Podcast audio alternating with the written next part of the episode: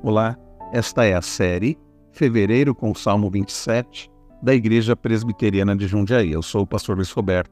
O tema da mensagem de hoje é Certeza da Vitória. O Salmo 27, versículo de número 2 diz assim: Quando malfeitores me sobrevêm para me destruir, meus opressores e inimigos, eles é que tropeçam e caem. A certeza do salmista Davi não era de que ele não enfrentaria lutas, dificuldades, de que ele não teria inimigos. Não. A certeza de Davi era de que, mesmo tendo inimigos, opressores, estes não iriam prevalecer contra ele. A certeza de Davi era a certeza do cuidado divino, era a certeza do amor cuidadoso do Senhor que o levava a ter certeza da vitória.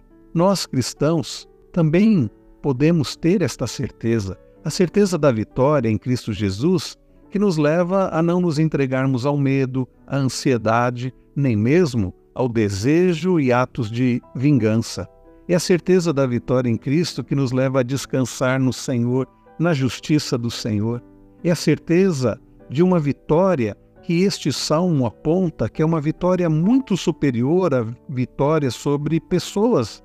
É a certeza da vitória eterna através de Cristo, que conquistou a vitória na cruz do Calvário. Você tem certeza da vitória em Cristo, da vitória sobre os seus pecados, da vitória sobre a condenação eterna, da vitória sobre todos os inimigos?